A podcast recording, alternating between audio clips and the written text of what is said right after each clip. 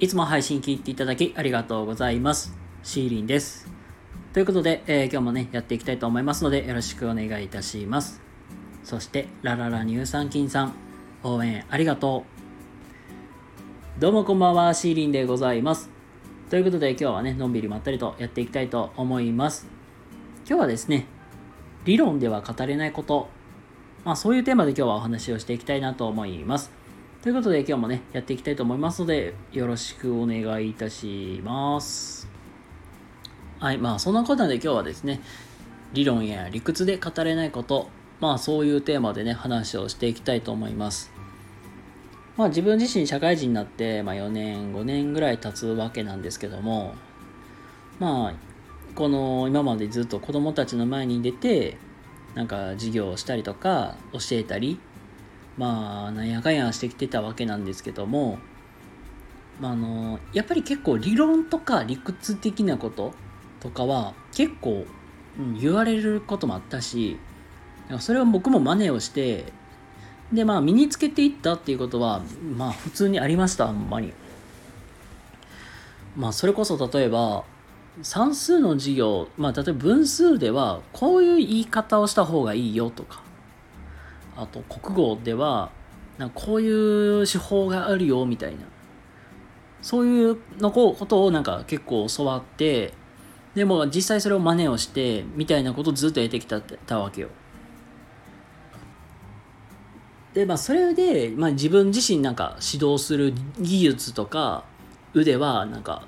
まあちょっとずつちょっとずつまあ身につけることはできていってました。で、まあ、まあ大きなギャップとして言うとこの教育の業界からこの児童福祉の業界へまあ僕は転職したんですけどもやっぱりあの相手は子供であることには変わりないのよ。だけど、まあ、大体なんか一緒に働く仲間というかパーまあそういう人たちって、まあ、僕みたいに教育からその移ってきてた人だけではないのよね。例えば飲食業をやってましたとかあと、まあ、接客やってましたとかうんまあいろいろあるのよね本当に。であとはなんかもうあの介護とか、まあ、そういう業界で、まあ、ずずっと働いてきましたっていう、まあ、そういう人ととかも結構な多かったりするのよ。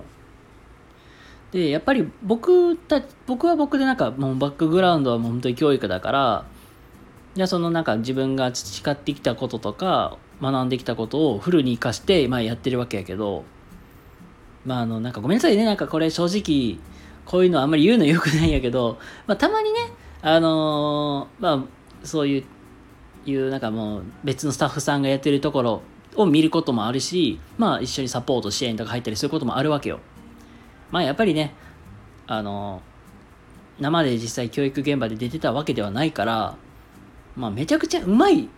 とは言い切言えないしまあぐったぐたになることもあるわけよたまに。まあ失敗することもまああったりはするわけなんですよ。けどそれでもなんだろう。うん実際子供たちも楽しんでいたりとかあとうん意外となんか子供がのめりつくみたいなってあったりするのよ。のめりつくという表現おかしいけど意外とのめり込むこともあるのよね。あこっちが正しいか。のめり込むね。のめり込んでいくまあ子供もいるわけよ。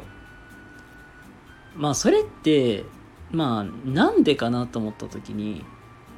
うんやっぱり確かに理論や理屈、まあ、こういう手法こういう教え方が大事だよってまあ確かそれを言うことも、まあ、大事一理大事になるわけよ。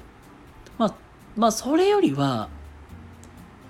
その先生とかスタッフがどんだけ楽しめてるか今の仕事をどんだけあのー楽しんでるのかっていうのはすごく大事かなと思って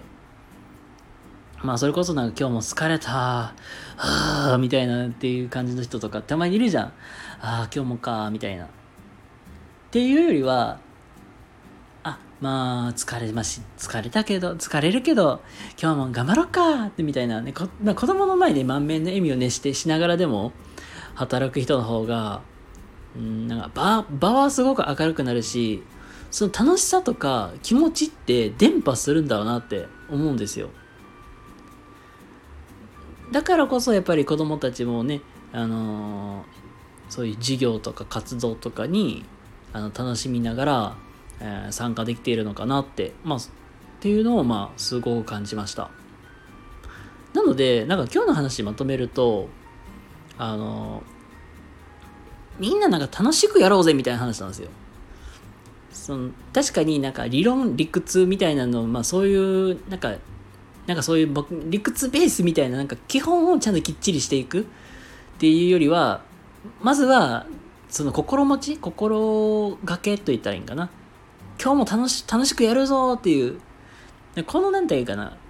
心意気っていうのがまず大事で。